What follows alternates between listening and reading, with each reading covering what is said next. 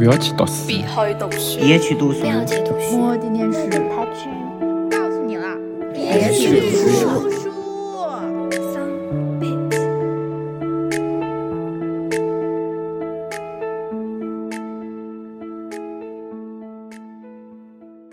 大家好，欢迎来到别去读书，我是你们的 reader 小马。我是你们的 Explorer 小孙。本期节目呢是我们的 MBTI 观察日记，但是呢，由于呃现在主播目前是摸不清自己还是不是 INFP 了，所以不能自我介绍说这是 INFP 的 MBTI 观察日记。那比较有意思的是，我们两个发现。大家的人格类型其实都有变化，而且呢还变了不止一个样儿，所以我们就想说来聊一聊这个 MBTI 的情况。那我们的观察对象呢，就是我们俩自己。本期的主题内容呢，就是哎，你的 MBTI 人格类型变了吗？哎，变成啥了呢？为什么会变呢？啊，大概是这么一个情况。嗯，我们先来交代一下各自的这个 MBTI 的一个变化吧，就是从什么变成了什么啊？请小孙先说。我其实最开始的时候，我的 MBTI 人格是比较固定的，大概是维持了很长时间都是 ENFP。啊，中间八一九年由于考研有一段时间我是 INFP，但是后来考上了之后，很快又稳定下来，就还是 ENFP。但这段时间呢，我大概测了有三次，然后它依次的变化是，先是 ENFP 到 INFJ，A，然后到 INFP，A 又变成了 INFJ，A，然后昨天晚上我测的是变成了 INFJ，T，所以我现在应该是一个相对来说比较稳稳定的 INFJ。那快问问我呀，你快问问我呀。哦，对，那你呢？我的情况呢，也是我我前阵子呢找到了一个非常关键的证据，就是嗯，我翻到了我在一八年末一九年初做过荣格八维，应该是个 ENFP。然后呢，后期呢，大家都很知道嘛，我很长时间情况下保持着 INFP，然后再到后面变化就是很大，基本上绿人组我都测出来过，我有测出来过。INFJ A 也测出来过 ENFP A，然后前阵子最后一次测呢是 ENFJ A，我自己呢没有办法去判定说我到底可能是哪一种类型，但是最近的这个结果的变化让我很确定一个事儿，就是是绿人没跑了，因为之前老早之前我做出来过一次 INTP。做出 INTP 的阶段呢，也没发生什么特别多的事儿，可能就是那个时候不太跟人接触吧，就有一点那种倾向。但是目前最近测试，我感觉表明一个结果，就是我肯定是比较倾向于理想主义的绿人。这点我跟你也差不多，就基本上都是在绿人组里面。我们的这个一个变化呢，是引起。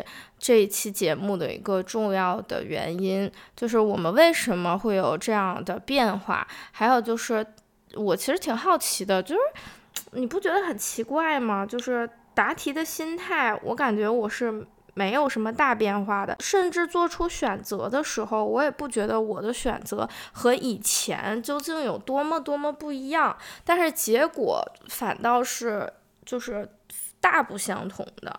你觉得你自己在做题的时候，你变了吗？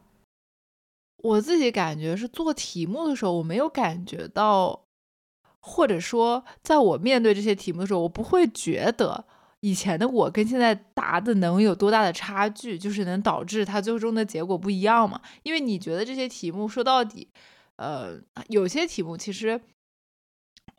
怎么说呢？你就处在一个比较模棱两可的阶段，那可能就是，呃，程度的差距，你不会觉得你在两个极端上面大跳嘛？嗯，所以我自己感觉有变化的时候，还挺怎么说呢？还挺惊讶的吧。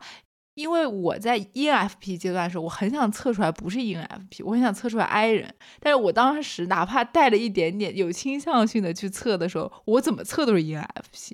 但反而现在就是你自己真的是没觉得自己跟以前有什么变化呀，但是你测出来就是 I 人，测来测去，所以我也觉得挺神奇吧。因为它这题目说到底，呃，我们做的这一套就是十六人格官网上的测试，其实体量并不大，所以我会觉得说，哎，它你的变量相对不多嘛，对吧？但是你自己没觉得自己有很极端上的这种改变的话，在短时间内一直在浮动的话，而且是人格本身的浮动的话，类型的浮动的话，我觉得还是挺惊讶的一个事情。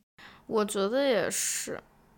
我其实我的想法就是我产生了怀疑，一个是关于我的人格类型是可以这样去以一种二元的方式去判定的嘛？因为 MBTI 的它的这个关系就是 I 和 E 是天平的两端。N 和 S 天平的两端，对吧？它是表现出一种倾向啊，你就比较倾向于天平的哪一端，然后它分出了十六种类型。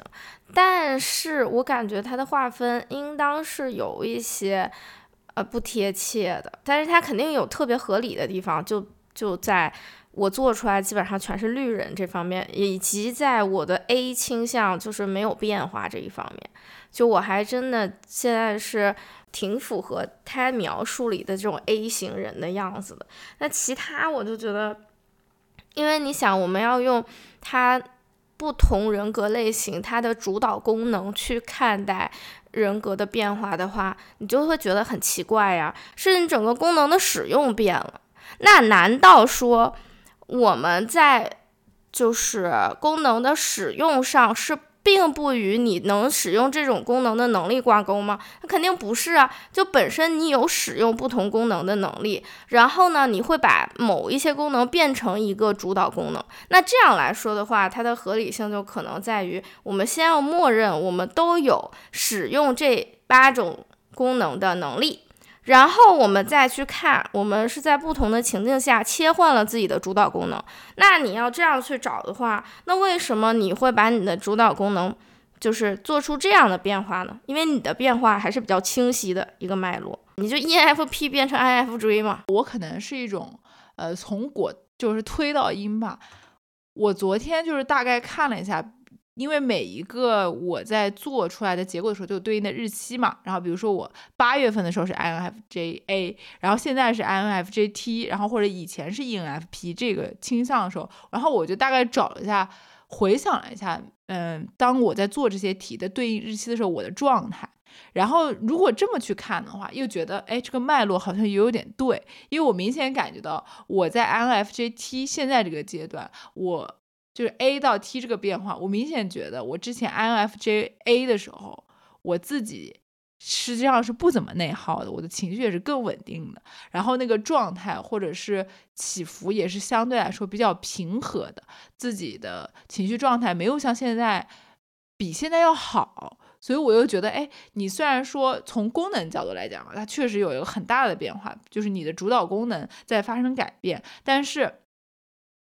嗯，从一个抽象或者感受性的角度你去看的话，又觉得嗯，好像也有点道理，因为你好像对应了不同的嗯这种阶呃阶段嘛。而且我自己觉得有一点还挺奇妙的，因为我们俩之前测，我不知道是题目的变化怎么怎还是怎么回事，我们俩大概是。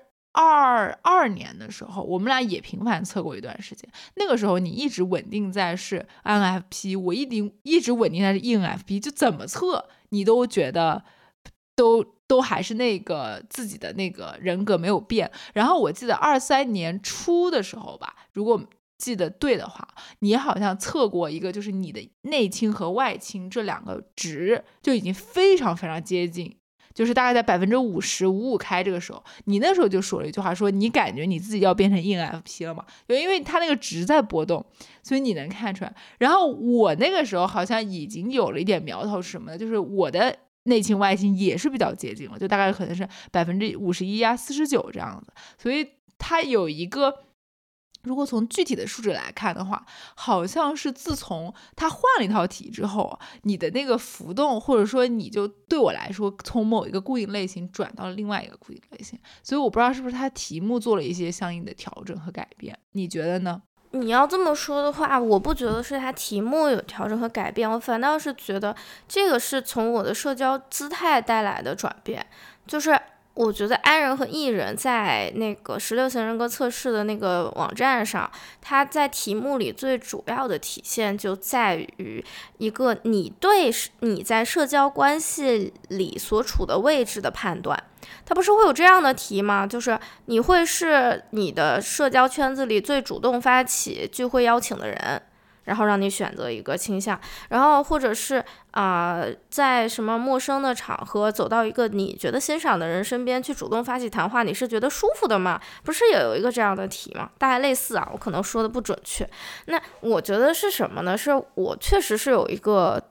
自对自己的定位的思路的变化，我重新再回看我最近的交际生活，会发现确实我是一个会主动在我的社交圈子里对想见的人发出邀请的人，甚至是那种很直白的，就是很久没见了，我非常想你，我想跟你一起出去玩了，或者我想跟你一起吃饭了，然后对对方发出邀请。在我做题的时候，我甚至会去反思一下，我在去发出邀请的时候，我心里。的感受是什么？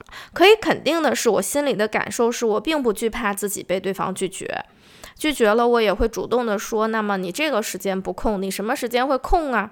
就是不惧惧不惧怕被拒绝，甚至是能够去规划被拒绝后的其他可能性。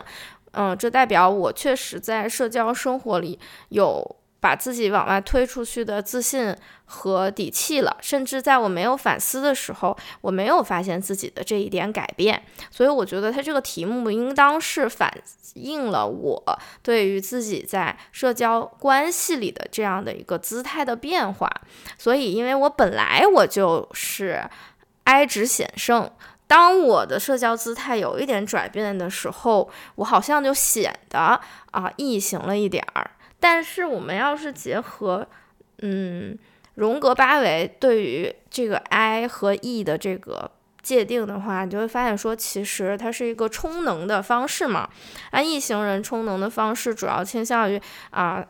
比如说工作一周特别累了，我想要通过和我的朋友们在一起来充能，是吧？那 I 型人可能就更倾向于，哦，我生活已经很累了，社交也很消耗我了，那我要回到自己的家里，回到我自己安全的地方，一个人去补充能量。但是对于我而言，我个人认为，我还是更习惯于 I 型人的充能方式的。只是说我的社交姿态变了，那所以我在整个 I E 的这个 判就是被判定的状况里，我就判定成 E。那我现在也是一直险胜，我也没有说压倒性的，所以这个就是我最前面我提出的，说我感觉我这这种变化让我去反思了。这个测试它本身，它标示倾向，它对什么人最贴切呀？就那种倾向明显的人，它是最贴切的。一旦你开始倾向不明显了，特别是你比如说你有两三个呃象限，你的倾向都不明显的时候，这个不同的人格倾向就没办法去很好的贴近你本身的。啊，现实的你的性格，但是它确确实实是一个很好的能够利用起来去了解自己的，特别是觉知到自己的变化的一种方式。对，我我我自己感觉也是，就你刚刚在讲到就是 I 人和 E 人的话，我觉得我们可以就这，嗯，属于现在就 MBTI 比较火的时候。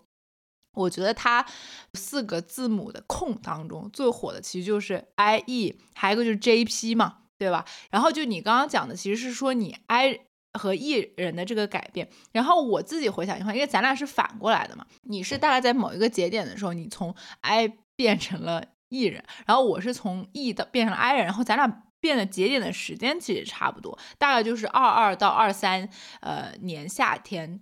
这么一个大半年的时间嘛，然后我回想起来，刚好我二年冬天到这个时候，其实我 gap 开始的时候，就是我当时我身边大部分的朋友都去工作的时候，我那个时候其实恰恰是在社交关系里面怎么说呢？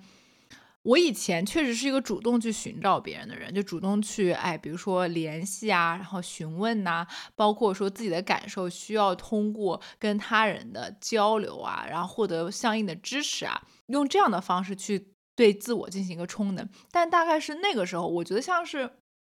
它不像是我主动做出来的一种改变，它像是你处在这个人生阶段里面，然后你发现你的朋友们，呃，都去工作了，然后你就会觉得，哎，自己的这个情绪啊，或者是一些感受啊，跟工作的朋友相比，他们的那个可能困难，或者说他的生活更不为自己所控嘛。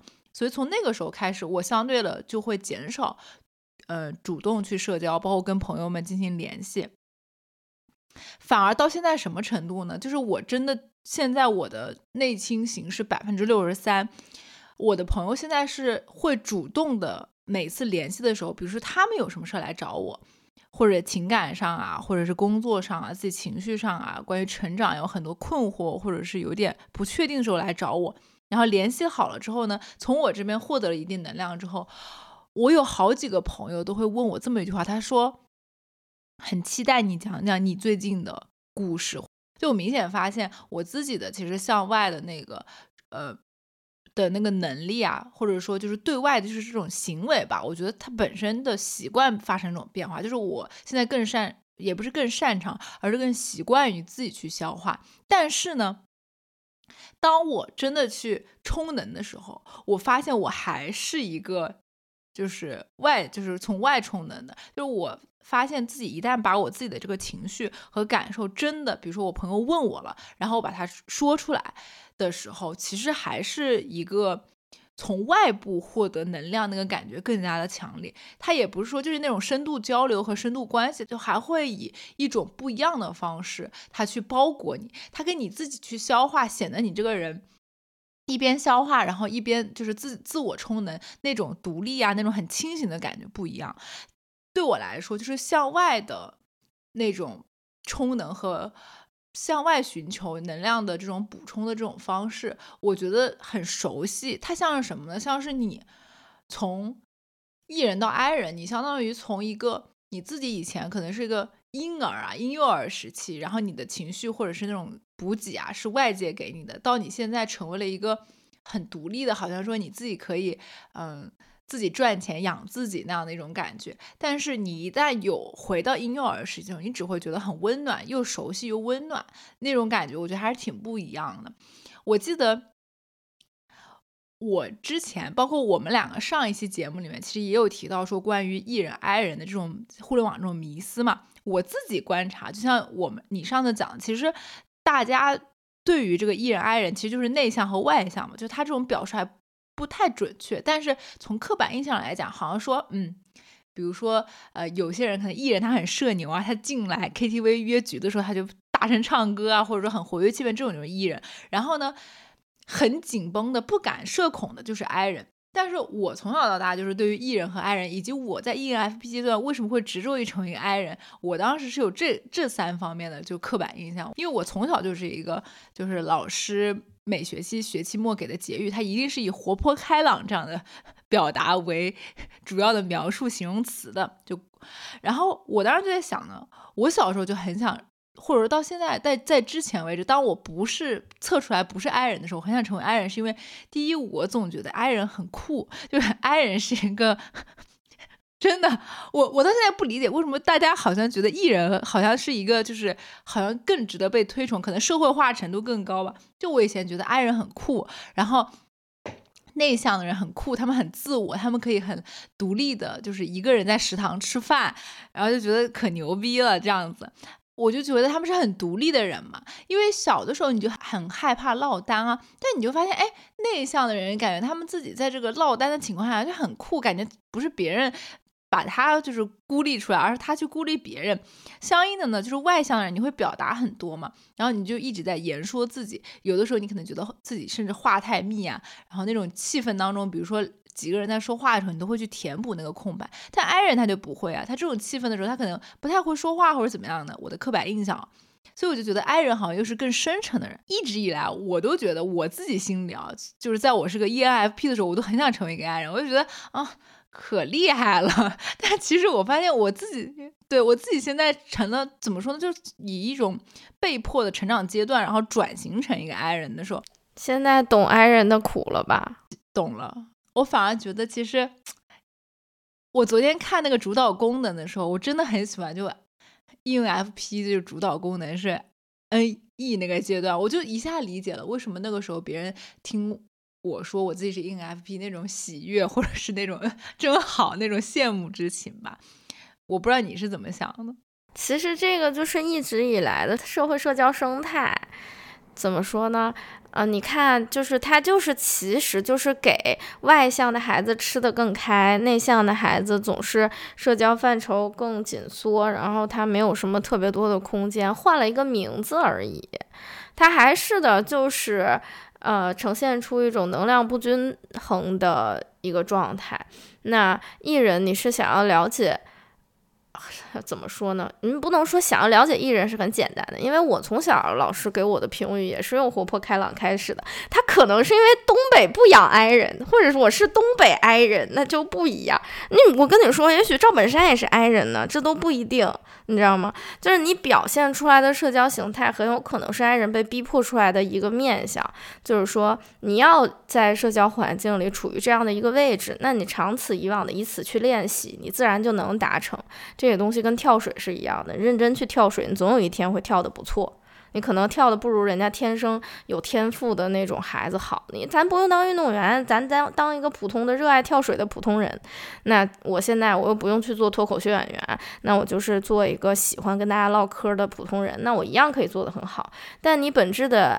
I 属性是有一点难以改变的，就是你还是会觉得疲累，你需要靠一个人的时间去充电。这是我觉得 I 人苦涩的地方，就是他就算训练自己成为一个社交性很强的人，他依然不能从社交环境中获得充电，他还是要回到家去充电。他，你像艺人多省事儿啊。他就是在外面发光发热的时候，同时获得大家好的评价，还可以充电，这多方便呢！是，然后回到之前，就是说想说的那个话题，就是现在的这个生态，爱人成为艺人的玩具这个生态，其实就是一直以来开朗的人和内向的人之间的。保持的这个关系，这个关系它存在了这么久，当然有其重要的原因是什么呢？就是大家的社交能量是不一样的。但是呢，现在我们有了新的理论把手，啊，就是 MBTI 这种理论把手，你就会发现说，即便把自己包装成艺人了，I 人仍然要在这个能量不均衡的状态付出独自充能的这种。时间上的呃额外的一种付出吧。虽然说对 I 人而言啊，自己坐在这里做做手工、听听音乐、看看电影、读读书、画画画是很幸福的时间，但它毕竟是一种在外。被挤压之后，回到自己的空间，尝试充能的一个替补性的办法。可能他觉得幸福，也是因为他不受侵扰。我我对于这个话题，我最想说的其实是，我我觉得大家不要怀疑自己。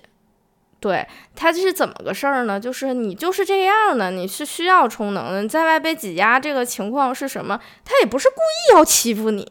就是那帮艺人，他也不是故意要，就是用把你当玩具的方式去去去怎么样恶意的表达，他们只是觉得这样是一种和你互动的方式。那毕竟爱人他不主动嘛，是吧？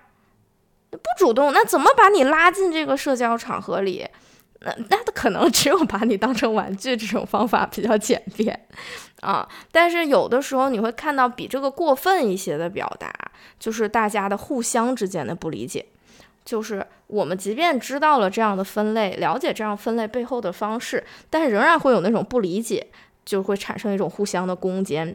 比方说，奶奶爱人会觉得说艺人太跳了，艺人离了人活不了了，是吧？所谓的独立性较差，那那。艺人会觉得哀人怎么呢？那你什么都不说，你什么都藏着掖着，谁知道你怎么想啊？孤僻，没有朋友，是吧？这就产生一种攻坚，这个东西我觉得不好。这个东西跟人格没有关系，这个东西就是大家故意的彼此不理解。就是我我我我用最恶的恶意去揣测这种行为，我觉得它背后的原因是一种想要获得一种虚假的，呃。高人一等的感觉，很虚假的。我和你不一样，而我的不一样让我高你一等，啊，这样就容易产生这种攻坚。就是说你不行，你哪哪哪不行，你就不如我，踩了你，抬高我，哎，这东西不好。但你说它究竟和 I 人、E 人、内向人、外向人有那么大的关联吗？倒也不是的。你给他一个别的东西，他依然可以这样的嘛。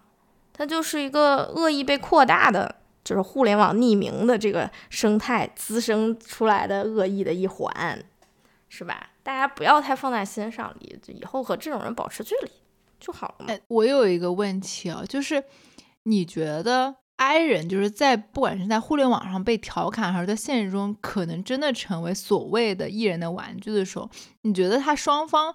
我觉得艺人的心态我其实是能够理解，但你说作为 I 人，他能够享受或者说他自己能会觉得舒服吗？就是他可能是一种被动的加入到这个社交的过程里面。我觉得他想得清楚的话，他是舒服的。我就成为无数次的成为过东北艺人的玩具，东北艺人嘛，狂艺 Super E 嘛。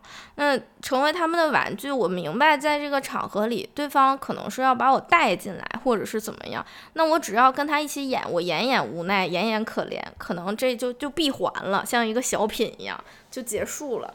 但是如果不成熟的状态的时期，就是大概是我比较早年年轻一点点的时候，二十不到的阶段吧，也会遇到这种情况。我是真的会不舒服，但是我很难去直率的表达出这种不舒服，我只能扮演一种我自己能够表演好的社交面具，就是我没有不开心，我开得起玩笑，我不觉得怎么样，但是我心里很难受。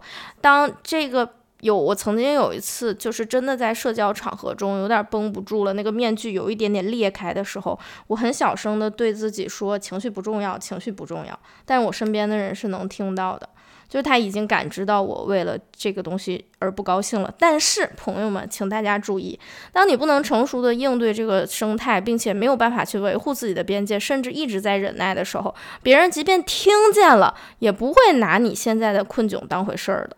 就没有人会替你承担起这个责任，就难受的还是你自己。所以我想说的是啥呢？因为人很难急速的成熟嘛。所以如果你曾经面对过这种情况的话，最好的办法就是在第一次遇到这种情况的时候，坚决的表达自己的底线。很可能显得你这个人很不友善或者怎么样，但起码他能保证你在一定的时期内，在这个社交圈子里是不会再遇到这种让你难受的事儿了。自己不难受，总比。就是任何事儿强吧，就是说你难受，你忍着了，你憋到最后了，大家都开心，那你又能得到什么呢？因为我其实是算是都体验过吧。我最我最近我觉得回头来看，就是这个道理。其实人与人相处的那个边际啊，还有方式啊，就是和性格挂钩的。但只要整个场子是善意的，那么你就是还是可以以划清边界来获得这种善意的对待和反馈。是吧？但如果整个场子是恶意的呢，那就更不用想了嘛。是除了 I 人和 E 人之外，还有一个讨论比较多，就是 J 人和 P 人嘛。尤其是去年年底，然后今年年初，就是大家大概就到了一个换手账的那个阶段嘛。然后，然后就很多人会展现自己对 J 人手账和 P 人手账这么一个对比。我之前。也很搞笑，就我之前的，就是我又是我在 ENFP 阶段的时候，我记得在小绿人那个日记下，那小绿人那一期还是哪一期的时候，我强烈的在评论区表达了我要变 J 变 J 这样的一个呼喊，然后果不其然，在去年的时候年底的时候吧，我就已经变成了一个 J 人。但是呢，我我我我明显感觉到，就我自己的这种感受性来看，就我从 ENFP 到 INFJ 这个过程，就 PJ 这个改变，我自己感受到的是我行动力的提高，就是真的是在事儿上面，就是我我们嗯这段时间经常会聊到，就是我自己可能在社交属性上面，或者与人的交往上面能量过低这样一个行为或者内耗嘛，但确实是在事儿上面，我明显比以前想的更明白了。就是不内耗了，而且行动力确实有所增加。以前是觉得要想明白我才能做，现在是做了做着我就能想明白，所以确实是在行动力上面有一个很大的变化。其实换句话，就是这个 J 人 P 人，如果按照你刚刚的就是拆解方式说，把 I 人和 E 人放成一种社交属性上面的，或者说社交生态的这种，呃，用换一种术语去。给它命名的话，其实我觉得 J 人和 P 人也是，就是还是一个自律不自律的问题，坚持不坚持的问题。我我感觉是，我不知道你自己你你是什么感觉？我刚想说，我说我看那个小红书上，我觉得最好笑的就是咱们 P 人是 P，不是懒。他根本不是自律与否的问题，是对待计划的一个认知和态度的问题。什么呢？J 人及 J 人有一个很鲜明的特点，就一旦他的计划被打破，他会非常的崩溃。一旦他的计划被扰乱，他就想说我的 Plan B 能不能顶上？Plan B 如果被打断，有没有 Plan C 顶上？P 人是不存在这个流程，P 人是不会为了计划被打乱而崩溃的。这不代表 P 人他不做计划呀。我就是长久保持 NFP 的状态的这些年，每一年都会好好的用完一个周计划的本子。当然，这个周计划它会有空白的地方。空白通常都是什么？我出去玩了，出去旅游了，或者是在家躺着，天天看电视了，没啥可计划的，我就不写了。但是当我用到它的时候，就证明我有些事情要完成，那么我就会把它计划拆解，然后每一步把它做了。拆解计划不会让我崩溃，做不完不会让我崩溃，做好了会让我爽。这是 P 人。那转变成 J 人，确实是会有一个小小的变化，就是我会为我的计划 A 做计划 B。就是我的 A 如果不成的话，我会希望我的 B 能顶上。这是我觉得我从所谓的 P 人变 J 人一个最大的变化。我没觉得我自律了，我只是自己学会给自己兜底了。但我仍然不是一个极 P 人，就是我不会因为任何计划的扰乱和改变而觉得闹心，就是困扰。甚至是极力的想要补救，然后把它拉回我原计划的轨道，我不太会。这是我最欣赏 P 人的一点。P 人是什么人？P 人是心里有数、随波逐流且不会以计划扰乱自己的人，很棒哎，很牛哎。所以小红书上面每次搞那种什么 P 人震撼、J 人震撼的时候，我就想说，我还是想说那句话：P 人他是。不会被计划影响情绪，不是懒，特别想参与一下他们那个震撼，给他们翻翻我这个批人的周计划。但是因为我字儿写的丑，所以我我怕我怕发上去以后被别人说我那个周计划做的丑。我我我突然想到，就是一个是我自己吧，就是对身边批批人 J 人的一个观察，我普遍感受到的是，J 人他对计划的执行力很彻底。加上他对于这个计划本身的意义，或者他的思考、他在执行的时候，其实是相对来说较少。他会先把这事儿做完。P 人他是在做的时候，他会伴随着对这个计划本身，不管是从意义角度、方法论角度，还是各种各种角度，他会进行就继续的思考。在事在做事儿的时候，他会一直在思考这个事情。然后，所以。就是我自己身边观察，我确实觉得，比如说我身边很典型的 ISTJ 和 INTJ，就是我身边就是 TJ 人相对多的是这两个类型。他们我明显就感觉到一种对于在事儿上面，在做事儿的时候，其实对这种抽象的想法会少很多。那你想没想过，是因为他是 ST 呢？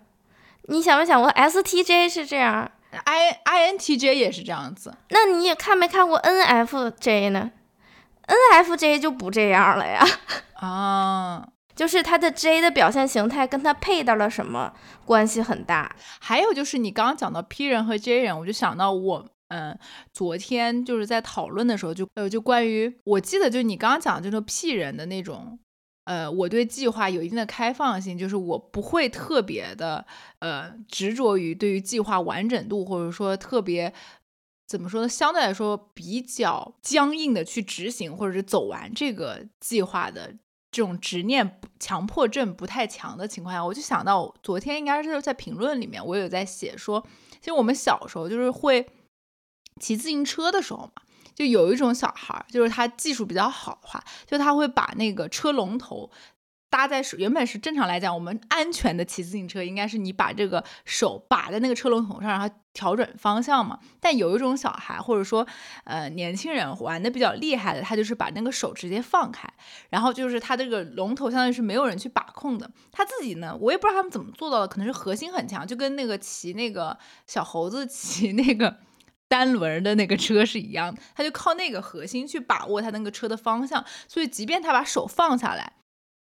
他那个车的行驶，他也不会特别的，就是说在原地打转，或者说颠倒啊，这种嗯很不稳定，他仍然会按照这个车手或者骑手他原本的预定方向继续的去走。我们老家这种叫放马嘛，其实他这种我觉得是我自己命名是，我觉得是一种人生的心流状态，就你自己沉浸在其中，然后你对自己有极大的信任感嘛。其实我觉得 P 人在这方面可能就是，如果你真的就我或者说。高阶的 P 人，你不执着于成为一个 J 人，或者是一个呃对计划的完成度很高的人的话，你恰恰是相信自己当下的反应或者是反馈，然后去把自己放着走。然后这种放着走呢，你其实内核是稳的，你也相信自己内核是稳的，所以你不会出现在放着手，呃骑自行车的时候会出现东倒西歪的状况。你自己能够很坚定的相信，你还是朝着那个方向去去行驶的。嗯，所以这个可能是我对。P 人和 J 人一些新的想法吧。其实听你说，我就觉得还是那一个理儿吧，就是他是最早我在节目最开始提到的那个点，他就是一个倾向。这个倾向呢，导致你这个指针它有可能会往左边偏一点，有可能 P 一点，它也有可能往右边偏一点，有可能这一点。但是我们在聊到某种人格类型的时候，我们都把它的值去往最极限的拉着去看。但事实上，一个有进步之心的人，他了解到 MBTI 以及它背后的逻辑之后，他就不会任由他的人格去 向他最。最原始的那个倾向的方向，使劲儿的拉去走了。就是说，比如说你是一个。ENTJ 好了，我最喜欢的帅气的指挥家 ENTJ，他不会把自己的 E 值拉满，N 值拉满，T 值拉满，J 值拉满的。为什么呢？因为他可是 ENTJ 啊，他希望的是他是一个全能的人。当他意识到自己是这种人格倾向的时候，他就会有意的去培养他比较阴暗面的那些能力了。那么自然而然的，他发展下来，他就是会呈现出一种倾向较为暧昧的状态。这是我在想 MBTI 十六型的这个划分，它比较不合理的一个地方，就是它它没有办法去给你在两个倾向中间给你找一个值去代表你了。总不可能是 O O O O 吧？就是你都发展的很中间，都很不错。于是你是什么类型的人？大号是 O O O O 型，总不能是这样的吧？也很奇怪，对不对吧？所以他总是要有一个倾向去划分，然后确实是在这个倾向里，这些体现出不同样态的人们，他就是能抱团儿，就是有相像的地方。但是你说再相像，他不可能是一个人嘛？而每个人去如何利用这个。工具去了解自己和就是修正自己的行事模式和思维逻辑，那又会不一样。所以我是自己是觉得，你当你初次接触 MBTI 的时候，那个测试一定是最合理的、最像你的。最像此刻的你的这么一个结果，但是你接触的多了，你就开始研究了，你开始去了解啊，为什么是这样？为什么是那样的？这些数值都代表什么啊？它们之间的区别是什么啊？为什么 J 人和 P 人对待计划的态度是这样不同的？即便他们的行为可能是一样的，他们行为可能都是顺从自己的计划。进行下去，但他们对待计划的态度是不一样的。你开始了解这些背后的种种之后，你就会下意识的去通过你的认知和了解，改变你的思维方式和行事逻辑，以求一个健全和圆满。那再去测试的时候，你就会觉得哪方面都有可能有一点不贴了。比方说，你让我现在，因为我已经做了很多期 INFP 的 MBTI 观察日记了，我也保持了很多年 INFP，但你。从最开始我就记得，我认识很多新朋友的时候，他们都不愿意承认我是 INFP，我还很坚持，我说我做了很多年了，我就是 INFP。但是到现在，我确实，我我诚恳的说，我是不像，我已经不能用东北 I 人这件事情为我打掩护了，确实是有不像的地方。是吧？可能就证明说我曾经一度处于那样的状态，但是现在我不处于那个状态了。那么我自然就会有一个变化。这也是我想跟你讨论的一个点，就是为什么一个 ENFP 会变成 INFJ？你是出于一个什么诉求去有这样的变化的呢？我 就我感觉你刚刚讲描述那个，完完全全不是我的处境。我觉得我自己好像就是你的外在环境会发生改变，然后你自己的很多思维方式或者你为人处事的方式也会在发生改变。我昨天晚上在想的时候，就我看 ENFP 的时候，我非常想回到我自己 ENFP 那个阶段，特别特别特别特别神奇，因为我好像之前在做 ENFP 的时候。做出来 ENFP 的时候，我当时会觉得啊，别人都会说啊，你这个人格很好啊，你这快乐小狗啊，或者怎么样的。我当时说到这个可能会冒犯到一些朋友，我当时会觉得，嗯，这个好肤浅啊，就是我想做一个深刻出来，就想做一点感觉上很深刻的一点的人格。ENFP 很深刻好吗？怎么弥勒佛就不是佛了吗？哪有那一说啊？哎，你这个话说的真的，你这个比喻说的很很很确切。然后，所以你刚刚在讲的时候，我在想说，到底是什么样的东西在发生改变？我我就像我刚刚就是前面有讲说，就我自己回溯我自己的这个做出来的测试的结果，然后对应了不同日期的时候，我也提到过，我中间出现过一次 INFP，然后我从果。倒到那个那个时候的状态呢？我自己感觉，其实我十月份做出来 INFPA 的时候，是我状态相对来说比较好的时候。为什么呢？我其实可以跟大家讲一下，就是我从 ENFP 转到 INF INFJ，其实跟我当时就整个的朋友啊，或者身边的圈子啊，在发生改变有很大的关系。就像我刚刚讲，就很多朋友都去工作了，加上我的自己的这种情绪消化，或者是。嗯，自我能量这种耗能不还是补充，都是方式都换了嘛？我觉得跟自己当时的人生处境和周边环境都在发生改变，有个很大的关系。然后，那为什么说我去年八月份在 INFJA 这个阶段的时候，其实是我自己觉得我确实在为很多的关，就是人跟人的关系，或者是为家里的事情就反复。来回奔走的时候，但我那个时候因为是 A 嘛，其实我反而觉得那个状态，我自己也很明白。比如说我在家庭里面，大家庭里面，可能就是扮演一个，比如说大姐姐这样的角色，我就是要去，呃，比如说替妈妈去，呃，姥爷姥娘家，或者是有些，比如说小表妹她可能要，呃，出去玩啊什么，我就得出去陪啊，或者怎么样的，就是这个概念，我当时特别的清晰，我也不觉得有什么。然后等到十月份我到这边，就是。测出来是 INFP 的时候，INFPA 的时候，其实恰恰就是我不需要去为就是外在的关系太过负责，我更多的是关心自己，呃，我自己怎么样去融入到他的环境，然后也不需要去好像去为这个，也不会因为外在关系太过消耗，因为说到底我自己过来了，然后独立生活了，自己一个人生活了，我就其实就反而就没有。那么多很强的，比如说家庭的关系的责任，在我自己的身上，加上是 INFA 嘛，其实那段时间我状态其实挺好的，更多是有一种反而出来读书了，有一种放松的感觉，就是因为好像很多的家庭关系和家庭责任，在那个时候一下出来的时候，你一下就没有了。但是最近我又变成 INFJT 的时候，其实恰恰就是，哎，我好像又。因为这个就是所谓的外在的社交关系啊，或者是怎么样的，有一点点感到疲累和不稳定的时候，反而我我昨天在想我该怎么去言说当下的我自己的时候，恰恰是就是处在波动状态的，所以我很难去讲清楚我当下到底是一个什么样的状况，为什么会从 INFJ 变成 INFJA 变成 INFJT 呢？讲不清楚的这种处境，恰恰能说明为什么是 T 吧？嗯，所以我自己是分析。我的这种改变或者转变，好像是种外在环境处在一个波动状态，加上自己可能有很多的新的事情在被刺激。嗯，好，那我们其实关于大家的那个一个比较详细的变化，还有就是生活中的变动带来的这种变化的感受呢，就聊的差不多了。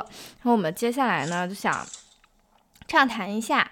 嗯，如果给你一个机会的话，你想要成为什么样的人格？或者说十六型人格里，其实你最欣赏哪一种？也许你可能欣赏，但是不不一定要成为啊。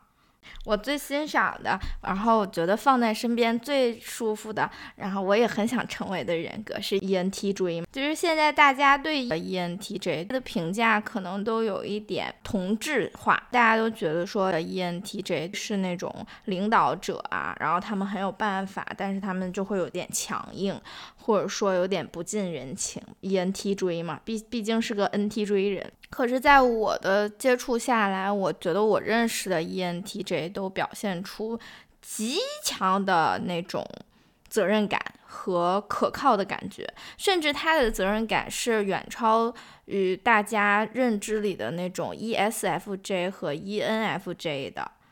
对，但是为什么会这样呢？可能就是我觉得他们对整体的进程有一个极度负责的，嗯，下意识。就是他不是为人负责的，他其实是为事件进度负责的，啊，在这样的表现里呢，E N 七追们整体就形成一种我很喜欢，就是我希望身边一定要有，特别是怎么说呢？要是照到我身上，我也希望成为那样的那种感觉，嗯，而且我相信，如果我真的有一天会发展成 ENTJ 的话，我一定是相当有人情味儿的 ENTJ。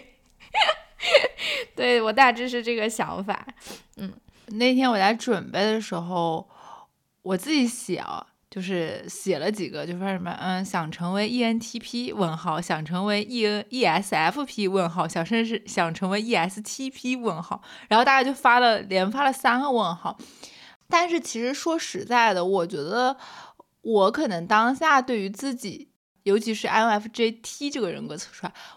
可能反馈了我当下对自己有一点点不够关怀，或者说对自己不够支持，所以就会想成为，哎，我要不就成为一个在社交场域的一个花蝴蝶这样子，有一种怎么说呢，把自己的自我放出去，然后纵情于这个社交网络当中，然后结果我后来自己转念一想，包括像我前面刚刚讲的，就是不管。自己的人格是怎么样发生改变？他实际上映照着当下他自己的一个处境，就是他不管怎么转，或者是他有什么样的变化，我觉得我作为我这个人格的第一 承担人，我都觉得我应该首先应该是坚持，然后守护他。所以我现在比如说到底想成为一个什么样的人格呢？我其实没有什么执念的，我觉得就是让他去。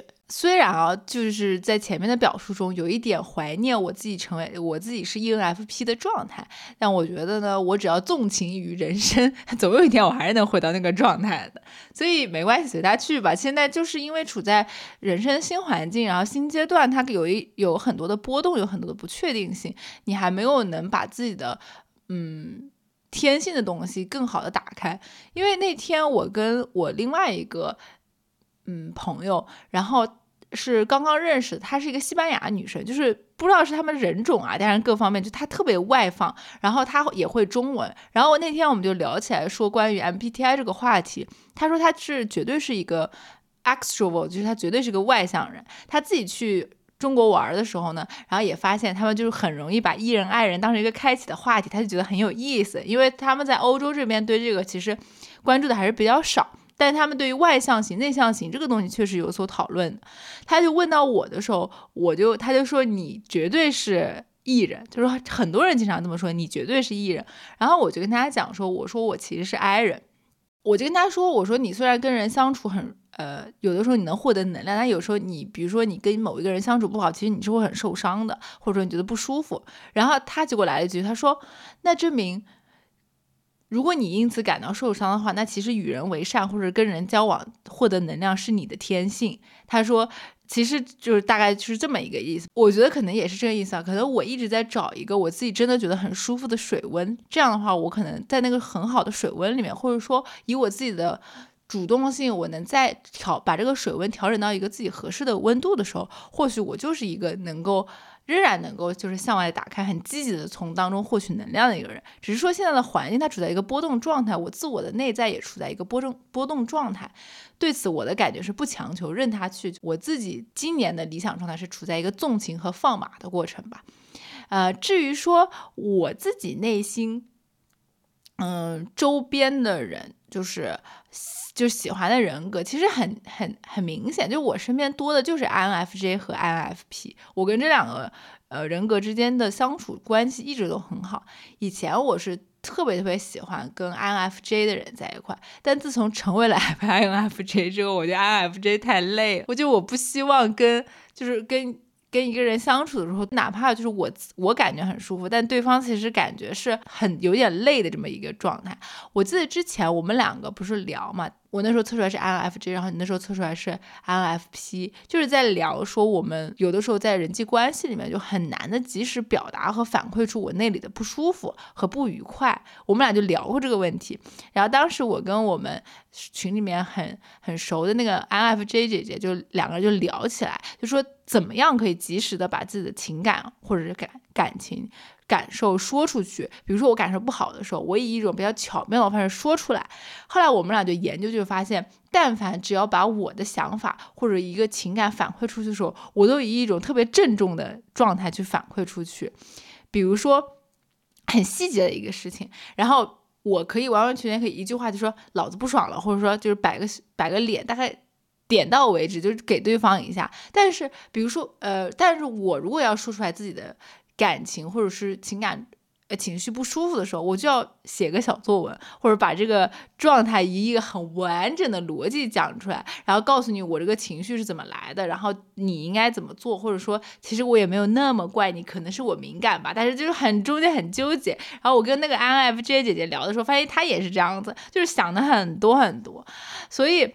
我的就是这样子的反馈的话，你很容易，其实我只是想宣泄下我的情绪，就变成了一个特别严谨的回答，就是有点，反而那个负担感会很重嘛，所以我就觉得啊。现在我我回想起来，一方面我确实跟 F I N F J 的朋友们在一起非常非常的快乐，然后特别有安全感。但其实转念一想，我自己处在这个人格当中的话，会觉得他们还挺累的。就是你，当我在这个关系的交互当中感到舒适的时候，我觉得是他们有牺牲一定的自己的那种快乐或者是自在的感觉，然后达成的。所以我现在也很难说，我现在也不能很很单纯或者很。很直接下定义的说，嗯，我就是想要跟 INFJ 相处这样。虽然说我把 ENTJ 和 INFJ 放在一起去聊是有有一点霸道的行为，但是这就是为什么我会有一点盛赞身边认识的 ENTJ 的原因。就他们比较不太会承担起对方的责任，就是呃，不管是他不舒服的时候还是怎么样的时候，他不会说说我我要。首先替你把你的感受也承担起来，然后在我这吃透了之后再去做一个反馈。其实那个时候反馈的时间点就有点晚了，反馈最应该就是最正确或者说最及时的时间点是在这个事件发生的时候，就是。对方让你不舒服的时候，这个事儿发生了，他就会立即给你一个反馈，就是说你这样让我不舒服了，可能这事儿轻描淡写就过了。但是如果你把它把它留下来，然后你反过来要再说的时候，这个事儿就变大了。这事儿其实可能对两个人而言都没那么大，但是他一旦要拖到一定的时间再去聊的时候，他就变成是一个啊，我们曾经有过一个什么什么事情，然后这件事情在你那儿可能已经过去了，但在我这儿没过去。它就变成，就是说，它就涉及到一个时间段里面的各自怎么处理的问题，所以它就变大了。你看，这样这就是和 INFJ 在一起最需要考虑的一个事儿，就是你要考虑一下，你是不是会伤害他。然后，如果他你伤害他了的话，你有没有自信能在他事后来跟你讲的时候，你还能处理和承担起这个关系的波动？啊，但是你要是和 ENTJ 们在一起的话，你需要承受的东西是及时反馈的凛冽的 反应。对对对，对 它就不一样嘛，温差是有温差的。我现在就喜欢那种比较爽脆的关系，就是行就是行，不行就是不行，我就不太喜欢那种抻着。就是可能不行，但是他怕伤害我，所以他撑着。我想说，宁可赶紧伤害我吧，你伤害完我，这事儿就了了，没事儿了。你那你撑着也是一种伤害，有的时候。对，但我不是说 INFJ 不好啊，不是说不好，就是它这是一种方式，然后它这种方式它有一定的优点，但它它我只是说了它可能比较就是绵延的，在矛盾里算是一个缺点的部分。主要是就是我自己站在一个 INF I N F J 的角度去想的话，其实。能够及时的反馈，把那个情绪宣泄出去，真的很重要。因为我时常有一种对方说的话让我很不舒服，我我第一反应是被打懵的那种感觉，就是一个一个。我说现在有时候回想起来，就是别人说的话说的很难听，或者是觉得我听得很不舒服，我他妈倒是阴阳过去啊，就是那种感觉。我怎么我怎么这张嘴怎么动不了？就是那种你怎么能这么说我？然后就懵，就是当时凝滞在那里就不动了。然后私底下回回想起来，然后自己。就是反刍的时候，就在气的不行，气的不行。我之前有的时候还甚至说，哎，人家肯定不是刻意的，或者怎么样，还这样说，你知道吗？就压抑自己的情感。我现在起码有一点能做到，就是等我真的反刍的时候，我哪怕打懵了，当下的不能反馈的话，我反刍的时候，我私底下偷偷在骂那个人。所以我觉得这也是，嗯，我上次看到有一个心理学还是什么的一种表达吧，叫抒情障碍。就是抒情，就是表述情感障碍吧。它大概就是说，你有的时候一些，呃，正向的情感反馈，你会表达的很尴尬，或者表达的也很阴阳，就是会用一种很，这这个其实就很像，就是我们老一辈有些父母就这样，就比如说，呃，你衣服穿少了，然后或者怎么样，你出门的时候他就会说，啊，现在知道衣服穿少了吧？然后就是说，让你穿衣服，你之前你不穿，这种叫抒情障碍。然后他还有一种表征，就是说。你在感受到不舒服的时候，你很难把自己的那个外在的情绪，呃，及时给到对方，说我觉得不爽。所以这个其实确实是我自己需要去及时锻炼的一点，因为尤其是当你那个节点一下过去了之后，你没有办法及时反馈的时候，你再回去回头说的时候，你很容易觉得自己这个东西不值得那么大张旗鼓的讲，就很容易。就很容易这样子，就其实最好的解决方式真的是你当下就直接的把它反馈出来，这事儿咱就了了，你就不用再想这个事情。嗯，对。但是我我刚才有在想啊，很难去表达自己的负面的情感，这个事儿也也有可能，它反面也暗示了一个，就是很难去承受别人的负面的反馈。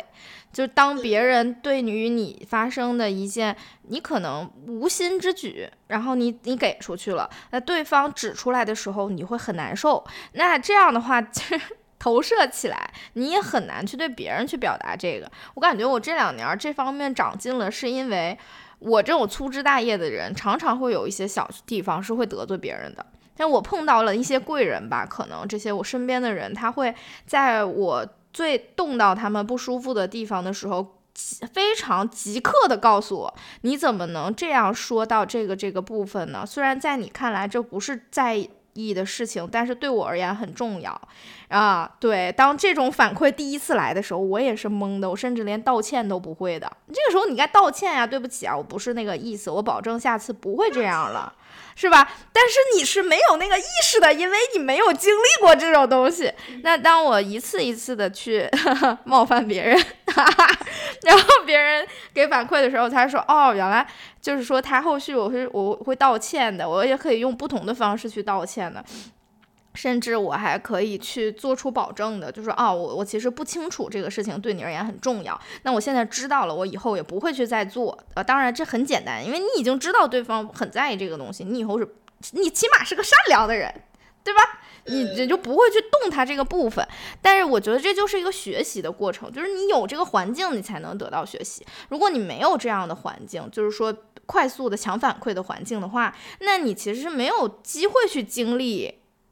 这些东西的，其实这就是我还有一个想说的话题，就是我自己回顾了一下我的社交圈子里，我可以知道的大家的人格类型，会发现说我的交际确实是比较局限于那几种类型了。这也是为什么 ENTJ 会给我带来惊喜感，就是他和我 正常的交际圈里面那帮绿人都不太一样，然后和我有机会接触到的是是。INTJ 呀，INTP 呀，ISFJ 呀，也不一样，就是因为他是走那条道路嘛，领导者的 路线的那种人格类型，所以它也是一种什么呢？当你扩大你的交际圈子，或者说你想去多认识一些不一样的、和自己反应也不一样的，然后思路也不一样的人的时候，你就会多一些那个锻炼的机会嘛。这叫锻炼的机会有点奇怪，就是多一些受挫的机会，多一些别人会严厉指正你说你这样讲是很冒犯我的这种机会，或许嗯，你就会在行为模式上会有一些小小的转变。事实上，我也不觉得反馈晚不好，那是一种体谅嘛。是，但你自 就我自己个人的，你自己也挺累的。说真的，就是自己当事人，所以这就是为什么我现在说，嗯，我我我我觉得这咱咱俩刚好就体，就是其实也反映了一种就是对于。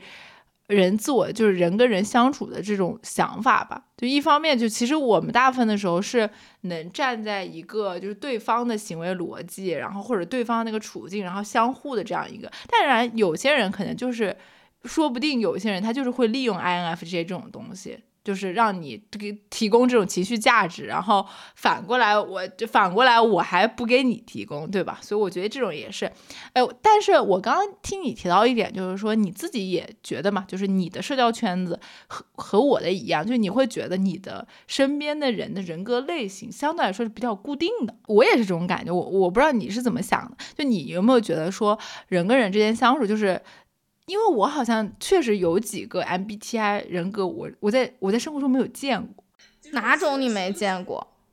就是 ENTP、ESFP、ESTP，就是说身边紧密关系的人，他说我身边没有，就是相对来说吧，就大家就是很多都是还是比较集中的。我我不知道，就是因为你想想，你但凡提起来你的好朋友，我但凡提起来我的好朋友，就真的关系最紧密的 INFP、INFJ 就那么两个人格没了。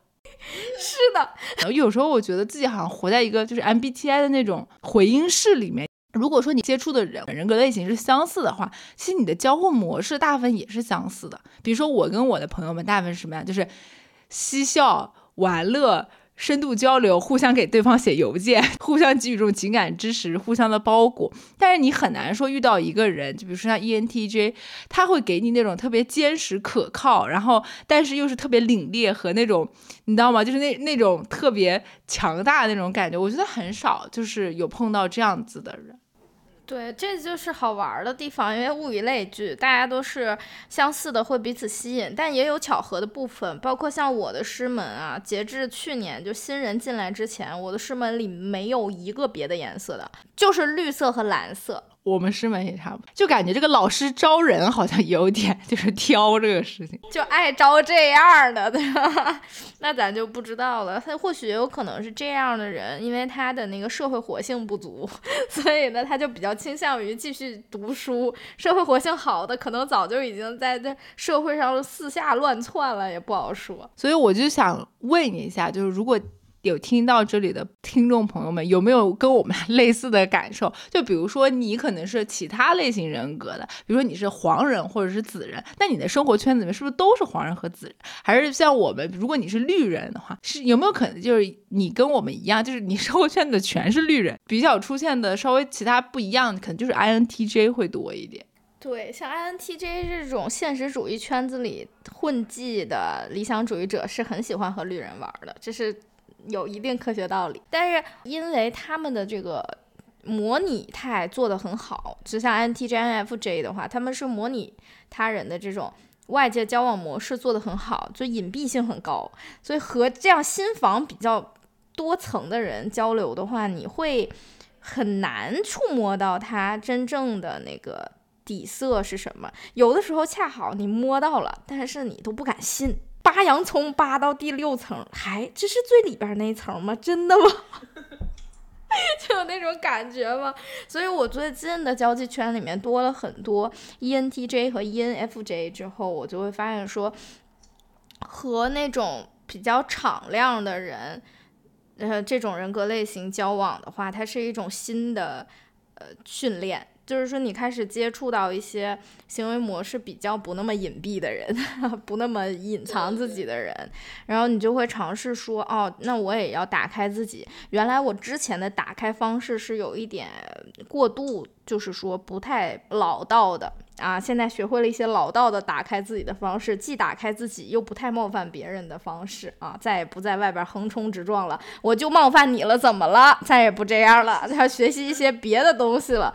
就发现这个还是挺好玩的，这也比较像我对 MBTI 人格测试的一个认知，就是你尝试用它来了解自己。同时用它来了解别人，这样的话，你就可以去分析为什么我们会在此地产生冲突。产生冲突之后怎么办？就是我感觉大部分人都是顺毛驴嘛。当你了解了他的人格类型之后，你就就顺毛给他捋一下，可能就没有什么大事儿了。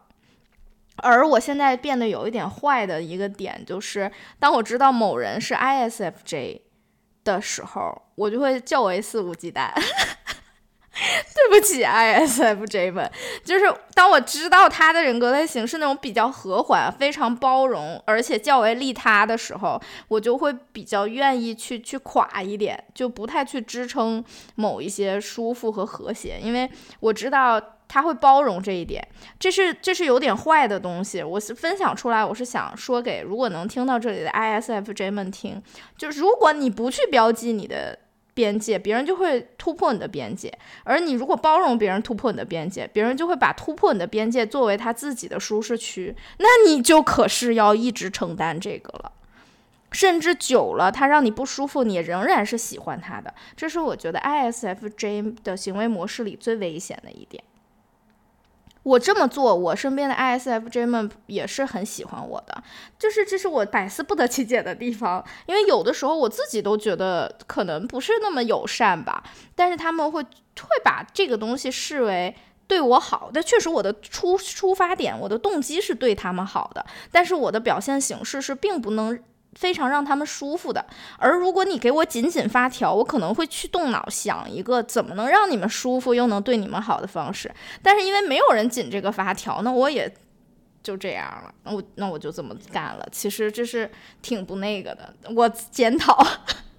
对，其实你说到这里，我就感觉，我觉得我遇到你，恰恰是遇到了一个像你遇到 ENTJ 这样的感觉。因为我身边虽然都是绿人或者 INFP，但是像你这样的 INFP 非常的少。因为我身边遇到的 INFP 就是那种比我还内耗的人。当我遇到你的时候，我就会就是像有一种映照的感觉，尤其尤其是你会看到一个不同的一个内在的相处的那个逻辑。比如说像你刚刚讲的，如果在此之前。我提到说，INFJ 他可能是一个，比如说很考虑别人啊，会把这个水温调得很舒服啊，甚至有点不舒服，他不会讲出来啊。在此之前，我可能不会想到有人会利用这一点，我就会觉得，那你都这么累了，我我不能让你累。更多的，你还是希望对方能够解放他的这种人格，会让他真的能够找到一个他自己真的待得很舒服的那个状态。但是我跟你相处之后，我知道有这样的一种内在的这种就是想法，或者说，比如说你刚刚讲的。虽然说你其实也是提醒对方嘛，但就是因为你了解了跟你不同人格或者说跟你不同内在逻辑的这样一个人的想法，你恰恰是能够对人的这种多样性，你是有一个警惕的，或者说你起码你的意识不一样，你不会那么单纯，你就觉得所有人跟你想都是一样的。包括说我刚刚回答说我到底要成为什么样的人，呃，像想要成为什么样的人格，就我当时在想的时候，因为其实跟你的相处当中，你。不断的强调的一点就是说，人要爱自己嘛，就你要包容自己，你要无限的宠爱自己。其实我觉得宠爱自己这个东西是我过去很多年没有做到的。相反，我是一个对自己很苛刻、对自己要求过高的一个人。就是因为看到有你这样的朋友，然后跟你是不一样的想法，呃，或者说跟你的人格主主导功能是不一样的，就因为这样，你反而能够吸收到一点不一样的能量吧。说到这里呢，我觉得其实也是在跟。呃，听众朋友们讲这个事情，就是说，MBTI 确实是一个类型学的划分，即便是同一个类型人格下，INFP 也会表现出不一样的状态，这个就是所谓的个体差异，或者说个体他自己在发挥他的不同的主导功能。因为我们常常在聊 MBTI 的时候，会有一种讲法，就是你高阶的 INFJ 和低阶的 INFJ，高阶的 INFP 和低阶的 INFP。然后其实我觉得这种高阶低阶，它不是说是一种价值判断，而是说也是一种我如何以我的主导功能和以我自己的人格调试到我一个比较舒服的水温，让自己活得更自在。真的去看这种类型学，不管是你看别人的类型和别人的主导人格，然后以一种个体差异化的呃方法去认知它，或者说你从别人那里跟你。有很大不同的人格类型当中去吸取一些可能你这个人格所缺失的，这一点我觉得是 MBTI 人格比较有意义的一个地方吧。就是你可能也是提供一个框架，但是说你不去受限。你通过这个东西去了解人的时候，你还是会发现会有对不上，会有不一样。那你说，难道所有的 ENFJ 们都是慈善家吗？都好吗？人是有私心的，甚至有的时候他在那个太舒服的那个惯性里滑。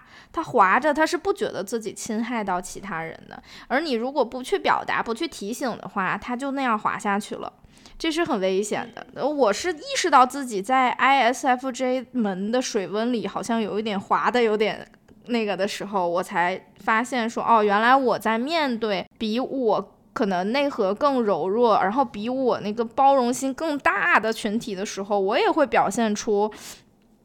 并不是很利他的一面，他不是说这就错，或者说也不是说这样就对，只是它是一个状态，真的是人和你相处，他表现出什么形态，很大一部分是因为你是谁。如果你允许了的话，那么这个事情多多少少都会发生。你不允许的时候，可能你可能就可以阻止一些。当然，你可能会显得没有那么友善。但事实上，这一年我也会常常问自己，就是显得友善有那么重要吗？似乎也没有。而而我长成这个样子嘛，有的时候我可能他我显得不可爱了，我不友善了，但是我的脸。甜美一点，我笑的灿烂一点，人家也会原谅我的。你 所以呢，我觉得这是一个生活在其中去探索的好玩的一个地方了。就是你对你的认知固固有的可能是这个样子的，但是你去用 MBTI 了解的时候，包括我现在不是会有一个人格的一个跳跃的变化吗？我现在反倒觉得说，那理解自己的方式就变得。就是比较比较多维了一点，像以前如果有人说你根本不像一个 INFP，我就会拿出截图。可是你看啊，我每次做都是 INFP 啊，怎么办？那现在人家说你根本不像一个 INFP，我说倒也是，但是我测出来也测出过来很久是这个，它后面也变了，我也不懂啊，可能我就不是吧？那那一段时间我试的时候，可能是我的状态不太好的时候，或者是怎么样？你看这个这个答案。的变化就体现了这个，我逐逐渐开始不不再太迷信于这个框线对我的定义，也不太迷信于这个框线对别人的定义了。有的时候我看到那种有点自私、有点坏的 ISFJ 哦，我想说，哎呦，ISFJ 里面终于出了一个厉害的，出了一个能的，他都知道算计别人了，他能啊。就是你知道吗？那种感觉还是挺好玩的。这就是我觉得 MBTI 最有意思的地方。你拿它来观察别人，拿它来观察自己，但你就会发现你刚才说的那种溢出可能性的部分啊，你就看到那个部分的时候，你就会觉得很好玩儿。现在我就希望我有一天还是我如果是 ENTJ 该有多好呀！我突然想到，哎，我忘记是在哪里看到的，大概说。一个想成为就是，哎呦，是这么一个说法，说是那个就是 A B O 设定嘛，好像是黄轩吧，然后别人说他是 Omega 嘛，然后他说他不觉得自己是 Omega，他觉得他他想成为一个阿尔法，下面就有人评论说，真正的阿尔法是不会说自己想成为阿尔法的，他根本就不需要这么说。你看像胡军，顶级阿尔法，对吧？他根本就不会这么说，他连 A B O 是什么都不知道。胡军会说什么阿尔法？我是胡军。所以我觉得你刚刚讲那个 ENTJ 的时候，给我一种就是黄轩说我要成为阿尔法那种感觉，就是很明显。但是我觉得总有一天我会成为 ENTJ 的。期待啊，期待你那一天，看你许下这个心愿。我 ENFJ 距离 ENTJ 只差一点点，我只要把那份利他的心情给它割掉，我就 ENTJ。现在想想，我刚才说的那个话非常的幼稚，非常的幼稚。我检讨。但是其实挺好玩的。你要回顾自己想成为什么样的人的时候，你就会发现说，那个两个人的落脚点不一样。我的落脚点是什么让我舒服，什么类型让我觉得特别帅啊，不一样。他自己的路又走得很顺，我我非常欣赏。你的思路是，哎呀，这个交际、人际交往啊，关系，你就 F 一开的特别大，去考虑我想要成为一个什么人，就是很可爱啊。所以这就是一个很很搞笑的地方，就是我我一方面觉得 INFJ 很累，然后其实一方面做的事情就是就是 INFJ 的事情，也没有典型的 INFJ 其实会会就是内在的质疑这种问题的可信度吧。就是比较典型的 INFJ 啊，但他可能不会讲出来是这样的。INFJ 也是那个洋葱皮好几层的啊，你不能就是把他说的话全当真啊，这是不对的。朋友们，在我多年也不算多年吧，一年多观察这个十六型人格的经历里，我发现啊，有两种人呢，他们是讲话呢就是不要听太信，一种呢是 INFJ，一种呢是 INTJ，他们呢就是不太愿意把。太真实的自己讲出来，这不代表他们撒谎，他们可能去表达部分真实，他没有说谎，但是他只是没说全。所以呢，你不要信太多，与其信他们讲了什么，不如看他们在做什么。有的时候 INFJ 也是很嘴硬的啊，我根本不在乎别人啊过得好不好的，你看他做的事情吧，你看他做的哪件事情不是在乎别人好才做的，对吧？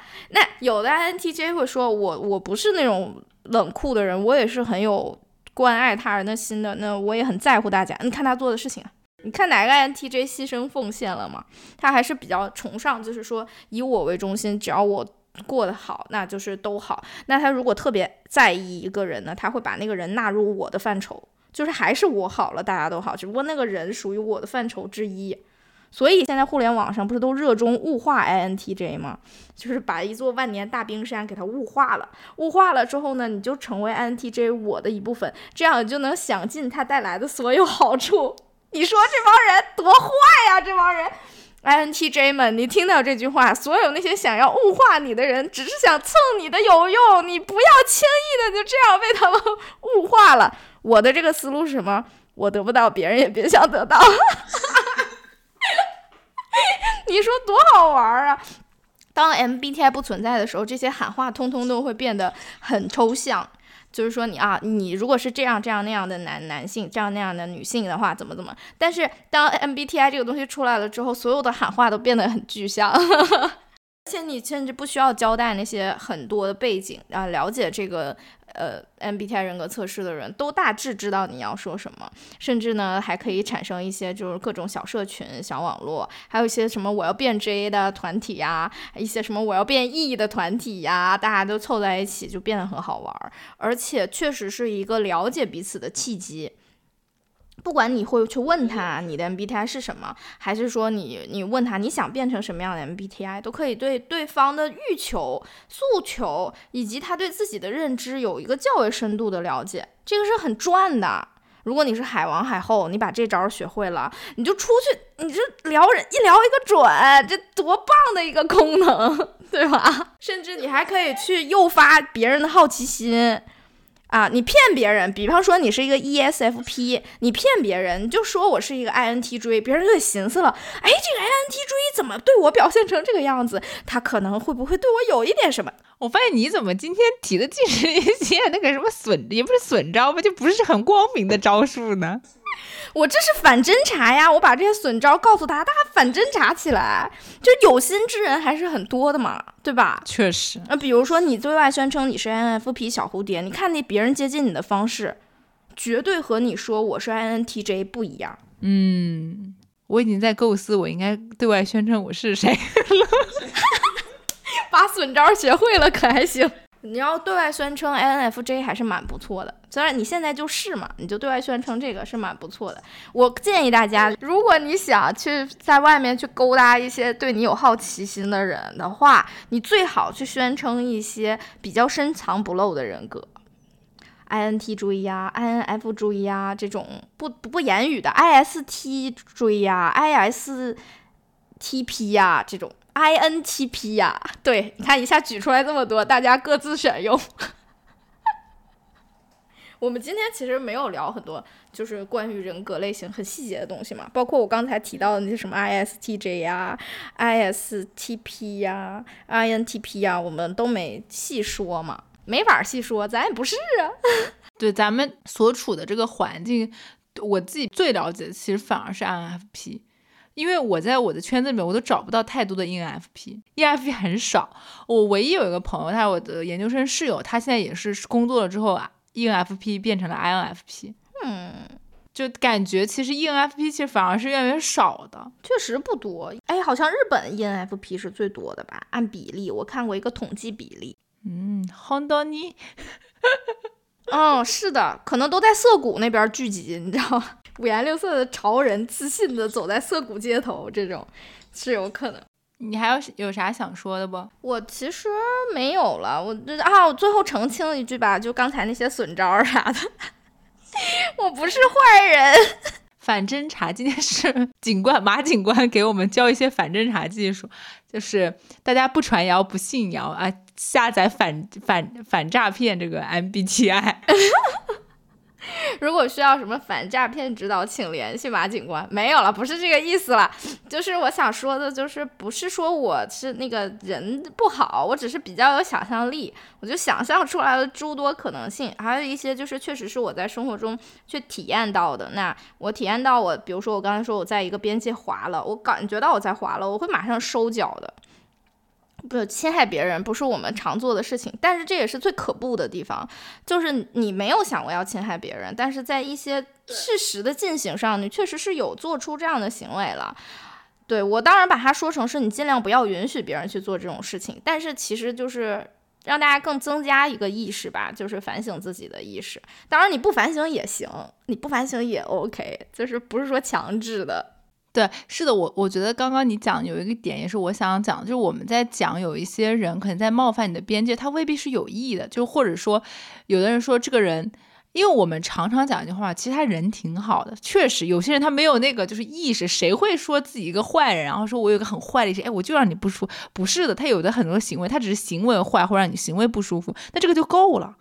人家不需要他，他人家不需要作案动机，他只要作案了，在你这眼里他作案了，你就可以设置这个边边界。这个这个就是我这段时间就是学习到最大的一个事情。你不要去想人家的这个行为动机是什么，你要想他这个行为对你的感受。就你不要总站在别人的角度去想，作案动机有可能他不需要，因为不可能说就是。除非有人真的是说他潜意识里面就是看你不舒服，他暗爽，这种人可能说他有这种潜意识吧。但很多时候人跟人之间的交往，嗯，就现在来看，以我身边为例，就正常人还是比较多的，没有那种特别特别说，呃，很奇怪的说就是反社会的人。其实这种人可能在身边相对来说会少一点。但是有的时候那种细微的或者让你感到不舒服的地方，你可以把它就是。心里有一个数，然后以一个比较巧妙，我们之前讲的，你就及时去反馈他。就像刚刚小妈讲的，其实你说呈现出来这种友善的形象有什么用呢？那没啥用，因为大家比如说，呃，现在过年嘛，这段时间。很多人就去创自己的亲戚，就是别人亲戚催婚就说很难听的话，你其实不是很在乎，对不对？因为你也不在乎你亲戚是怎么想的。换句话说，你在这个同龄人里面，你把那些人就有的时候冒犯到你或者不舒服，你想成那种亲戚。你也无妨啊？为什么说同龄人之间，你好像就觉得，哎，他说话说的很难听，你就没有办法去发这个疯呢？你无非就是说亲戚，你会觉得这个社交关系不重要，但有的时候可能社交关系也没有你就是同龄人的社交关系，或者说身边的生活圈子社交关系，可能跟那些讨人厌的亲戚一样，也是没那么重要的。这个东西是一个 举一反三的事情，还是在于你的边界的设立。嗯，对，我是这么觉得，但是我的反思都是反思在我有没有侵犯别人边界上，因为我现在怼的贼狠，就我不开心了，我会跟讲清楚我为什么不开心了。当对方开始解释的时候，有一定道理，我会采取；没有道理的时候，我就会说这点小事还要找理由吗？不必有理由的，你道个歉就行了。有的时候就是非常硬的冲撞，你知道吗？反倒就是我觉得是一个给对方机会的过程，就是你给他一个改正的机会，而且心里你得明白，这个人已经做过这样的事儿，你给他改正的机会了。后续他要是不改正，等什么？赶紧蹬掉，留着干嘛？留着惹气吗？留着乳腺结节吗？没有必要。哦，在在这里，我想讲一个我平常看到的，就最近看到的是贾玲儿，我不知道你们看她那个采访，讲大苹果和小苹果那个，我好像有在小红书上发给你。啊，给别人苹果这事。对，其实他那个我觉得说的很道理，就是我觉得我觉得贾玲儿她肯定是绿人组当中的一个，我甚至觉得她很有可能是 INFJ。她的讲法是，现在有一个大苹果，有一个小苹果，如果别人要的话，或者说你要分苹果啊，你怎么你怎么办？贾玲说：“我要把大苹果留给自己。”然后接着说：“如果有人来要呢，我会把小苹果给他。那如果有人说我就是要这个大苹果的话，他会说：我其实想要这个大苹果，但是你居然提到提了或者怎么样的，我就把这个大苹果给你。但其实这个状态或者说这个行为我其实不舒服或者怎么样的，但是因为是你，我所以给你了。我觉得他这种表达特别特别的好。如果是我是贾玲对面的人，我一旦听到他状态不舒服这个事儿，这个大苹果。”不要了，就 就我肯定会这么干。所以其实这个也是，就是我们在对他人的反馈或者是有些感受的时候，我希望对方的这种付出是一种全心全意的享受的付出，就是你知道吗？就是所以这个东西你也会反反思到自己，就是你对自己对别人的要求，你又会很高，就你希望你对别人的也是全心全意的，没有一点嫌隙的那种付出，这个东西是很过分理想主义的。哎。我持反对意见。你说，你说，你说。我最近认为，付出就是只有一种形态的，就是心甘情愿的付出。所有沾染了其他想法的东西，那可能都不叫付出，叫交换。有预设的东西叫交换。今天我给你一个大苹果，明天你得给我个大柿子，这个叫交换。而我有一个大苹果，你问我要了，我愿意给你的时候。你拿着，我不会去设想你未来会还我一个什么，这个东西叫付出的。我现在对自己的期待也是，我希望我的付出都能表现出这样的形态。而一旦我有一丝不愿意，我是绝对不会给的。那我都不心甘不情愿，我为什么要给他呀？我给他的话。我就是奢望一些别的东西，那他一定会影响关系的。那比如说像贾玲这个案例，他最后说我会告诉你说我不舒服，就是这个东西给你了，我不舒服，我也想要这个大苹果，但我还是给你的。那你会怎么理解？如果你是他的那个呃受给予方的话，你会觉得他这个就不是纯粹的付出？我觉得他在点我呢，就是你别要了，我都不舒服了，但是场面漂亮，我我你既然要，我也想跟你维持这个关系，我就给你。我会明白这个话的重量的，我绝对不会要，因为这个话已经很重了。就是我不愿意给你这个大苹果，我是想留给我的，但是因为你要了，我这次就给你。这个话多重啊！这苹果你敢要吗？它是个金苹果，我也不敢要。但我我其实还想讲一点就是说，我最近时常感觉到，比如说我在给别人付出的时候，或者说别人给予我东西的时候。他会有一个转念，就他不会是一种下意识的全心全意，他会有一点，比如说这个事情我真的啊，我懒，有点懒得做，或者说我有一点点觉得有点哎，有点犯懒，或者说这个事情有点麻烦，但是我还是做了。那你觉得这样的情况，他算是付出吗？就是说，好像在付出的中间，他有一点小小的坎坷，有一点点小小的犹豫，这样的情况，只能说你非常伟大，你非常伟大。因为如果我到了那一步，就是我那么犯懒，那么难受，我应该会卡在难受不做上。而一旦我即便犯懒还是难受，我都站起来做了，那就证明这个犯懒和难受不在我的那种考虑的很很大的范围内。就是它是可以忽视的，我不会去太苛责这一方面啦。我的标准是，只要我做了，那就证明我是无怨无悔的把这事儿做了，我就不去要要求。如果一旦我坐在那儿开始盘算，我做这个事儿能得到什么，不得到什么的话，我就知道我不是想要付出的，我是要去交换的。啊，我明白了。就是犯懒，有可能只是因为我懒，就它不是付出的东西，有有可能是，因为我有的时候就是有的时候我会觉得，哎，比如说朋友让我做一个事情，我应该满心欢喜的、跳跃的，然后去做这个事情，就是我一方面也很爱对方啊，或者怎么样，哎，确实有的时候。嗯，有点点累，但会有一种，但是还是会做了，最最终还是会做。如果那个累很大很大，你能突破那个累去做的话，那就其实证明你是个很伟大的人。如果你只是有一点累，然后有一点小阻碍，但是你还是起来去做了，那我觉得就是一种无条件的去去，你也没想，你没在那儿盘算要得到对，没有盘算，没有盘算得到，只是盘算。嗯，有点麻烦，就是这样。因为我我也不是一个就说会会想着去交换的人，我只会觉得有的时候是对方朋友真的需要你，然后你要站出来，就那种。但也得想交换呢，你在你交。就是利益交换的那个关系里，你就得盘算交换啦，你就得盘算我给个苹果，那你明天能不能给我个柿子？你甚至得盘算我有一车苹果，他有一车柿子，他有一车梨，我怎么好一点分配，能我既得着这个梨，又得着那个柿子？那不是我看这个社会不就这个规则吗？而且你还得让别人知道你有一车苹果，就是说你你们来，我跟你们换。然后这个达成一个利益共同体，有一个链条，很多关系也是这样的呀。我最近就是在学习如何去懂得怎么在这个世界进行交易。嗯，但是我我刚刚提到就是贾玲这个例子，我觉得恰恰是一个人在进阶的表达自己的感受和更爱自己，在关系当中，就是当我觉得不舒服的时候，我就不牺牲，或者是就不奉献。所以我觉得他的那个表达，我觉得还是很珍贵的，在互联网当中。嗯，不会被别人绑架，而且我觉得他的思考是很细致的，而且他是相当利他的一个人。如果这个问题你问我，我就会说，我想给他的话，我就能都给他；如果不想给他的话，我会让他滚，我不会跟你纠缠苹果的问题。对他，他，他给我的一种感觉是他在做一个最大可能性利他和利我之间的一个平衡。哎，嗯。所以，所以我觉得就是，嗯，尤其是自己很内耗的朋友们，不妨去看一看，就是贾玲的那种表述方式，就慢慢的去习得一点东西。那我就在此再补一句，就是任何想法都不是可耻的。你今天想要去苹果去交换，不可耻。你今天你就懒，不想给朋友干这个事儿也不可耻。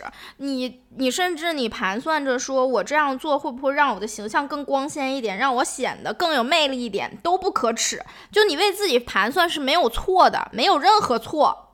这苹果咱就不，咱扔了都不给，踩碎了也不给他，你也没有错。你如果你为此感到可耻的话，你要去考虑一下，你是不是耻于保护自己，耻于宠爱自己？那你为什么会有这样的不配得感？那我就建议朋友们考虑一下，做一些小练习，就是一点点的去支撑起自己的配得，这样的话你才会拥有更加幸福的人生。就咱们为自己盘算是没有错的，大苹果也不必给别人要，你要大苹果，你要不要一耳刮？我给你大耳刮。你是我心甘情愿给苹果的人，你不用要，我切碎了喂到你嘴边。你不是，那就不好意思了。哎，我们聊的好远，扯的有点远。因为它确实是和人际关系捆绑在一起嘛。我们聊 MBTI 观察日记，我之前也是重心都是放在别人身上嘛。大家讲讲我眼里看见的那些不同的人格类型，他们是什么样的？然后，对他他他就是这这么起来的一个小栏目。然后我们这一次关注到自己的一些变化，其实对我而言是一个比较难去录制的一个题材，因为观察自己总是带着一些。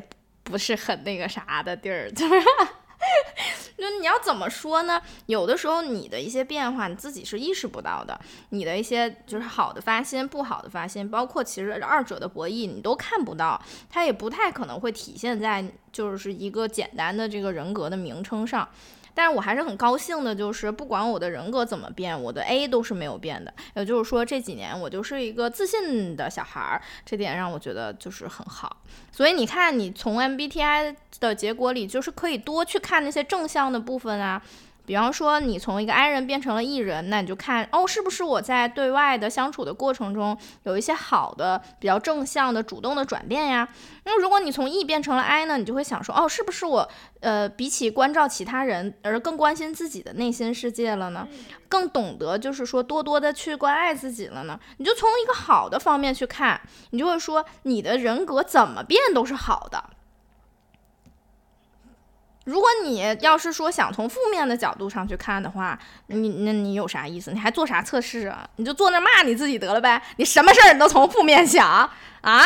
你有大苹果你都给别人啊？别人怎么对你，你都觉得啊，他都是有可能的。孩子怎么能这么想事儿呢？那你就你还和别人相处干嘛？你就坐屋里骂自己呗，对自己这么不好。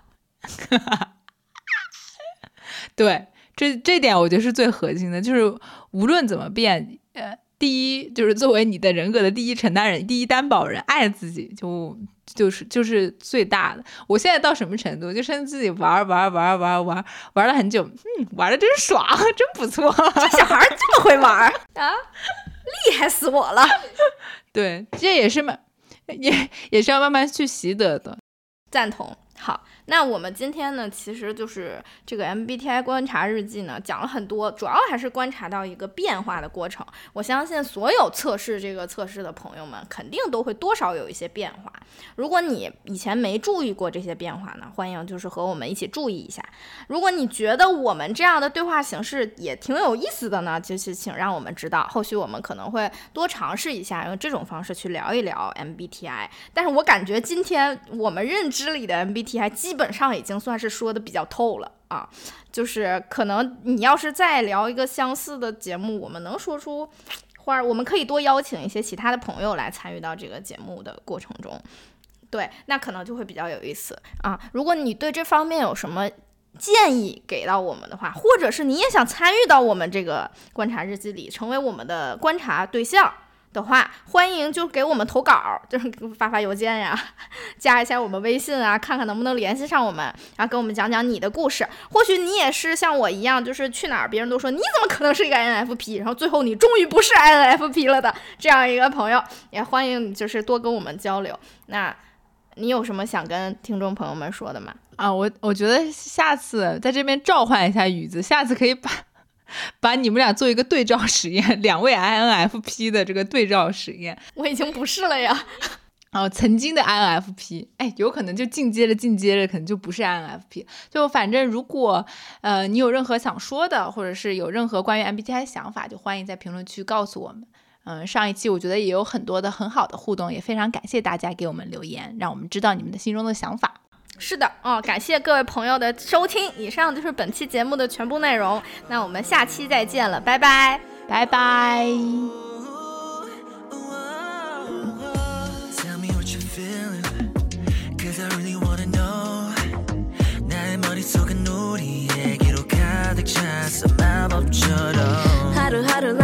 Snow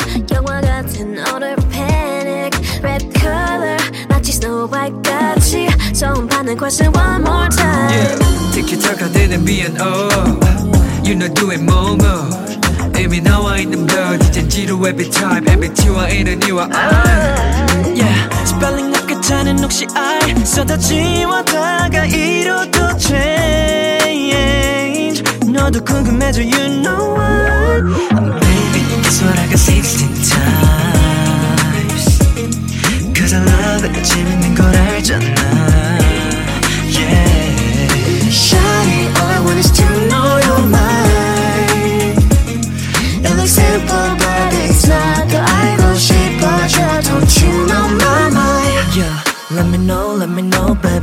혹은 A, B, O, A, B, O, baby. 혈액형을 쉽게 내게로 다 okay. 예전처럼 쉽지는 않지.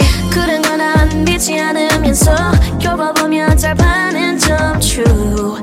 Personal 가들같이 선택 못할 choice. 나도 그래 너 같아. 찾아볼 수 없어 너랑 kind. 내 글자에 내 빈칸 깔끔해 마치 blue sky. 그냥 너는 새로운 캐릭터 특별한 personality. 생각했잖아 혹시 I 쏟아지워다가 이래도 change yeah. But 나도 know why yeah. Baby that's what I got 16 times Cause I love it 재밌는 걸 알잖아 Yeah. Shawty all I want is to know your mind. It looks simple but it's not 더 But 싶어져 Don't you know my mind? Yeah, 저절로 you 있어 ABC 너의 대해 one, two, three. 2, 3 다시 천천히 너와 나 나는 알지 spelling. 그건 바로